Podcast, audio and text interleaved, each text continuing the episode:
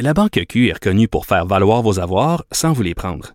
Mais quand vous pensez à votre premier compte bancaire, tu sais, dans le temps à l'école, vous faisiez vos dépôts avec vos scènes dans la petite enveloppe. Hmm, C'était bien beau. Mais avec le temps, à ce compte-là vous a coûté des milliers de dollars en frais, puis vous ne faites pas une scène d'intérêt.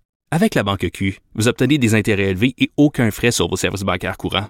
Autrement dit, ça fait pas mal plus de scènes dans votre enveloppe, ça. Banque Q. Faites valoir vos avoirs. Visitez banqueq.ca pour en savoir plus. Risque d'être la plus grande bataille de notre vie. COVID-19. Vincent Dessoureau, bonjour. Bonjour. Écoute, pas de conférence de presse aujourd'hui. On se remet peut-être du roman de Marie Laberge d'hier. Euh, peut-être. Certains auront le temps de le lire sur le patio, peut-être pas si aujourd'hui. ça a fait augmenter les ventes drastiquement. Sûrement. ben oui. sûrement. Mais elle Je a pas de problème oui. de vente, euh, Marie. C'est ça. Normalement. Ça va, d'ailleurs assez bien. Mais effectivement, euh, en fait, il n'y a pas de point de presse à 13 heures. Alors, euh, on, et de toute façon, le bilan, on le reçoit maintenant vers 11 heures via communiqué. Là, vous dire qu'aujourd'hui, c'est 61 nouveaux décès, euh, ce qui est quand même encore élevé, un peu moins que les derniers jours quand même. Mais ce qui est vraiment meilleur, c'est le nombre de cas, 530 aujourd'hui. Euh, Honnêtement, c'est dans les plus bas qu'on a vu depuis longtemps. Hmm. Hospitalisation, moins 66. Alors, ça continue là, vraiment la baisse de pression dans le milieu hospitalier. C'est une très bonne nouvelle. 1265 personnes hospitalisées. On était à près de 2000 il n'y a pas si longtemps. Et 6 de moins aux soins intensifs également. Alors ça, euh, ça demeure des bonnes nouvelles. C'est quoi qu'on franchit le cap des euh, 50 000 cas au Québec euh, confirmés. Mais somme toute, ça montre que le déconfinement, pour l'instant, semble pas euh, euh, montrer de hausse de cas. Mais il faudra voir l'effet Montréal dans les prochains faut jours. attendre le 14 jours. Mais est-ce que tu penses que ces bonnes nouvelles-là, entre guillemets, parce que c'est quand même des décès, là, euh, vont avoir une incidence sur le degré de méfiance des gens? Est-ce qu'on va baisser notre garde? Parce que C'est ça que le oui. danger. Oui, c'est ça le danger, effectivement. Tu as tout à fait raison. D'ailleurs, on le voyait hier dans le rapport de l'INSPQ que notre futur, on l'avait vraiment entre nos mains. Là, et que Là, là. si on respectait euh, faiblement les, euh, les recommandations de la santé publique, euh, ben ça allait repartir euh, à des niveaux quand même dangereux. Euh, mais que si on respectait, on allait avoir un bel été, parce qu'on nous a déjà donné beaucoup. On va avoir un été, hein. il y a des activités qui peuvent se faire et tout ça, c'est une bonne nouvelle. J'étais allée au restaurant, moi, hier, sur le trottoir. ben c'est ça, mais prenons ça, puis respectons le reste euh, pas mal. Mais effectivement, on voit que des gens, quand ils sont une fois, et c'était les craintes de M. Arruda de dire, ben on vous autorise à faire un barbecue, ben là après ça, passe la fourchette, puis là on l'oublie, puis là tout le monde se... Et effectivement, il y a quand même beaucoup de oui, ça, les mais rappelons-nous... reviennent C'est rapidement. ça. Rappelons-nous qu'on nous a donné, parce que plusieurs vont dire, ben là, si on peut faire ça, pourquoi on peut pas faire ça? Ben c'est justement parce qu'on tu peux faire ça que tu peux pas faire ça. C'est Parce qu'on peut graduel. pas tout faire en Faut y aller graduellement. Effectivement. Je me promenais par contre euh, hier et je voyais un parc de Montréal là, sur le boulevard Saint-Joseph. Il y avait des, quand même des attroupements d'une dizaine de personnes qui respectaient pas le, le 2 mètres de distance. Puis je pense pas que c'était des membres de la même famille. Il y en a beaucoup. Là. Je pense Oui. que en ce moment, on relâche un peu notre garde en, en se disant ah, j'ai pas la COVID, inquiète-toi pas. Mais on se rappelle qu'on peut être asymptomatique. Hein. Ça, on a Oui. tendance à l'oublier. Et euh, au parc, là, vous allez vous entendre pareil. c'est Deux mètres, c'est pas si loin. là. On Non, est présentement à deux mètres, on se voit, on s'entend. On euh, est de proche. problème. On Oui. peut tisser des liens. Voilà. Le premier ministre qui visite une des régions chaudes du Québec aujourd'hui. Oui, l'anodière, euh, alors que justement, il n'y a pas de point de presse, mais il a quand même un point de presse plus tard, là, parce que euh, c'est euh, dans l'anodière que ça se passe aujourd'hui, une des zones quand même chaudes du Québec, euh, beaucoup moins que Montréal, Laval euh, et la Montérégie, mais quand même, c'est bon quatrième, là, 3900 cas, 179 décès. Alors, on va rencontrer, euh, entre autres, des, des responsables locaux aujourd'hui. Lui et Daniel Mécan, la ministre de la Santé, qui y sont, vont faire un point de presse, donc à 15 heures, pour donner certains détails sur euh, la réponse dans cette région. Puis est-ce qu'on sait si dans la, la ville de Joliette, c'est toujours aussi critique? Ben, critique, il y a- il y a- encore là, ça s'améliore. Là. Joliette aussi, comme un peu le portrait au Québec euh, partout, mais ça demeure une zone qui, euh, qui est à risque. Bon, la docteure Mylène Drouin qui critique sérieusement la gestion de la crise par les autorités au Québec. Oui, quand, Quand même, même, euh, ouais, toute un- une histoire. Euh, le docteur Mylène Drouin, qu'on connaît bien maintenant, la directrice de la santé publique pour la, la région de, de Montréal, qui euh, voit donc, euh, qui le besoin de, réagir dans une entrevue accordée à la presse.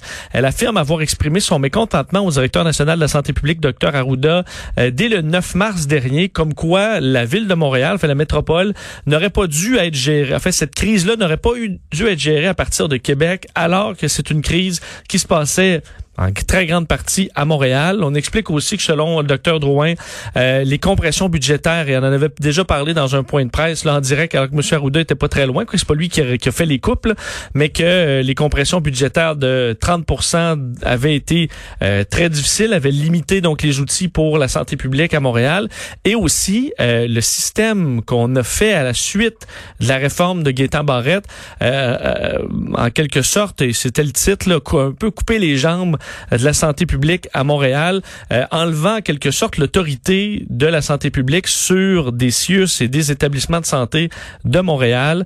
Euh, alors on verra, il y aura des réactions euh, du, du docteur Arruda sûrement et de Monsieur Legault aujourd'hui. Oui, je ne sais pas s'il sera piqué au vif, notre bon docteur Arruda, parce qu'on connaît son tempérament un peu bouillant. Il ne semble pas très bien prendre la critique, mais quand même, c'est intéressant ce que tu soulignes parce que je critiquais tout récemment la gestion de crise, l'administration plante par rapport à la COVID-19, mais c'est bien évident qu'en même temps, même si l'état d'urgence était décrété, pouvaient pas agir comme bon leur semblait puisque ça relevait de Québec. Ça aurait quand même été plus efficace qu'ils aient plein pouvoir. Selon moi, reste à savoir s'ils auraient pris des décisions plus heureuses, mais quand même, c'est quand même pas optimal d'avoir géré cette crise-là à distance comme c'était. C'est sûr que pour le personnel, je pense que le premier ministre, tu veux pas s'il y a une éclosion d'une maladie qu'on, dont on ignore la gravité là à ce moment-là. Plus de communication, maintenant. Mais tu veux pas nécessairement le mettre euh, dans zone rouge là, euh, toutes les forces là parce qu'ils vont tomber malades. Là. Ouais. Je comprenais quand même, mais d'avoir un peu plus focusé sur ce qui se passe à Montréal avec euh, la santé publique sur place. Est-ce qu'on était assez vite aussi euh, pour euh, je sais pas si c'est le bon terme, mais réaliser, mais pour divulguer un peu que, à quel point la situation était préoccupante à Montréal, ça a pris du temps, me semble, avant qu'on nous dise un peu, voici ce qui se passe. Ben, on avait les chiffres au quotidien, là, quand même. Ils nous le disaient pas. Mais... On a besoin de se le faire dire des fois. La population a besoin de se faire dire que c'est grave. On a pensé d'ailleurs à, fermer Montréal à un moment donné. Là, ça a pris du temps quand même avant qu'on ose le dire. C'est ce que je trouve. Bon, on verra, la, on verra la réaction du gouvernement là-dessus. Allons euh, du côté de chez Justin Trudeau qui annonce encore des millions de oui, dollars. Oui, 650 aujourd'hui millions euh, pour les communautés autochtones, euh, entre autres pour euh, les soins de santé, 285 millions donc pour entre autres les des, des bon, d'embaucher davantage d'infirmières, avoir des fournitures et compagnie. Programme d'aide également aux revenus pour acheter autant l'épicerie que de la formation et un 85 millions pour des refuges abris pour femmes et enfants autochtones. On avait déjà débloqué 10 millions, on en rajoute donc 85. Également, il est revenu sur les euh, réunions des, des premiers ministres hier au téléphone où on a parlé de plusieurs sujets, entre autres le 10 jours de congé. Il semble que certains premiers ministres des provinces ont euh, été inquiets par rapport à cette mesure-là pour pas rajouter un fardeau sur les entreprises. Mais M. Trudeau a rassuré tout le monde disant que, ben, en gros, on va payer la facture euh, au fédéral. Ben Alors, c'est à peu près ce qu'il a dit. Je peux-tu rire un peu? Il a, rassuré tout le monde en, les assurant qu'on allait payer la, il allait payer. Mais c'est nous qui va la payer la facture. C'est effectivement. Je vois pas ce que ça a de rassurant. ce sera pas l'employeur, rassurez-vous, mais ce sera nous euh, collectivement. Euh, euh confirmant euh, également le, que les grands navires de croisière sont bannis au Canada d'ici le 31 octobre pour l'instant. Et l'industrie du tourisme doit quand même un peu capoter. tu sais, les, les, villes comme Québec qui sont habituées de recevoir beaucoup de bateaux l'été, ça fait une immense différence. C'est sûr. Et les billets d'avion, question qui est revenue également auprès des... Ça a été dur, difficile d'avoir une réponse de M. Trudeau, ce qui ne veut pas nécessairement répondre. Est-ce qu'on devrait rembourser plutôt qu'offrir des crédits? Ça ah, mais ça, c'est tout un débat. De monsieur, euh...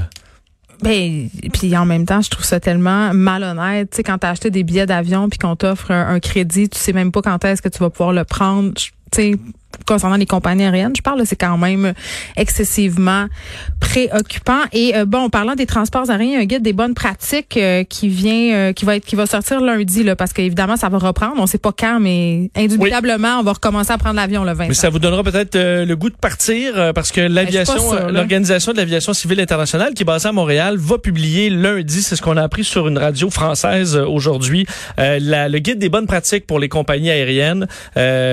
donc toutes sortes de de nouvelles façons de faire, système multicouche avec des niveaux de contrôle, des déclarations de santé pour les compagnies, des contrôles de température, euh, port du masque obligatoire dans plusieurs phases là du, euh, du, du, vol, euh, désinfection avec des produits antiviraux, mais on ne recommande pas nécessairement euh, de bloquer les sièges du milieu. Ce que les compagnies ne souhaitaient pas parce qu'évidemment ça rend les vols pas mal moins profitables. S'enfermer d'une canne en ce moment me semble c'est la chose qui me ferait le plus peur. Tu sais, l'avion, c'est Oui. l'air recyclé, c'est la proximité, je sais pas. Mais triperais euh, il y a des Avec gens une qui vont d'oxygène. tout le long, ouais, ça va, ça va lourdir un petit peu le, le, le vol. Alors dès lundi, on aura cette nouvelle euh, façon de faire. Bon, on- on- sortons de la COVID-19 un peu parce qu'il se passe autre chose et on dirait que ça fait du bien d'en parler, même si on pas tout le temps euh, des bonnes nouvelles. Là, qu'est-ce qui se passe avec André Boisclair, Vincent? Bon, euh, rappelez il y a quand même Scandale. du nouveau aujourd'hui, l'ancien politicien André Boisclair qui s'est présenté ce matin au centre opérationnel De la police pour euh, faire euh, prendre ses empreintes digitales. Euh, lui qui portait un masque euh, justement, donc il est arrivé vers 8 heures dans un VUS, n'a pas fait de commentaire, il a quitté 3h30 plus tard. Questionné par les journalistes, là il a parlé, euh, Geneviève, il a dit deux mètres, deux mètres. Ben, alors, euh, voulait que les gens s'é- s'é- s'éloignent de lui. Euh, Lui qui est accusé, je vous rappelle, d'agression sexuelle armée avec la participation d'un tiers pour un événement qui serait survenu à Montréal en janvier 2014. Euh, alors, euh, évidemment, pour lui, risque une peine euh, maximale là, de 14 ans de prison. Euh, alors, euh, un dossier qui a ébranlé euh, beaucoup de gens hier dans le milieu, euh, dans le milieu politique. Ben, ébranlé, vraiment. Ben, ébranlé, je veux Il dire, la avait nouvelle. on dirait qu'il n'y avait pas grand monde de surpris. Je dis ça, je dis rien. Ça, il semblait y avoir des gens quand même dans le, le- le milieu politique qui euh, Tomber en bas de leur chaise? qui tombaient pas en bas de leur chaise, Ah, mais je peux ça. pas dire. Euh, on, J'essaie de te on- faire dire des On affaires. peut pas en dire plus, effectivement, là-dessus. Merci. Euh, et aux États-Unis, juste rapidement, là, sur tout ce qui se passe à Minneapolis, on surveille ça, évidemment. C'est vraiment bouillant. Monsieur euh, Trump qui, qui qui en a un peu rajouté au- au, euh, aujourd'hui. Et on apprend, là, nouvelle de dernière heure intéressante, euh, George Floyd, donc, là, lui qui est mort, et le policier, Derek Chauvin, se connaissaient. Ils ont travaillé ensemble durant de plus nombreuses années Hey, dans un resto-bar, le El Nuevo Rodeo. Alors, euh, la propriétaire, qui d'ailleurs n'en- n'en n'en- n'en revenait pas, mais ils se connaissaient les deux. Alors, euh, c'est pas le genre d'information qui va euh, calmer les tensions là-bas après trois jours de manifestations parfois très violentes. Non, puis ça vient de changer la donne. Puis d'ailleurs, on va avoir l'occasion d'en reparler plus longuement avec Vanessa Destiné qui s'en vient tout de suite après la pause. Mais avant, euh, merci Vincent, on te retrouve tantôt avec Mario. Je veux qu'on se parle un peu de Kylie Jenner. Euh, quand même une nouvelle qui fait beaucoup beaucoup, beaucoup de bruit. Vous savez, Kylie Jenner, membre du clan Kardashian, qui a fait la une récemment du magazine Forbes parce que c'est la plus jeune millionnaire au monde. Eh bien, Kylie Jenner n'est plus milliardaire, pardon, pas millionnaire, et aurait menti sur sa fortune. C'est une véritable bombe, je l'ai dit, pour l'industrie euh, de la beauté aussi, euh, pour la, la business de l'influence. Et vraiment, euh, en 2018, elle a détrôné le fondateur euh, de Facebook, Mark Zuckerberg. Et là, vraiment, le magazine Forbes qui se ravise parce qu'il y aurait eu une enquête.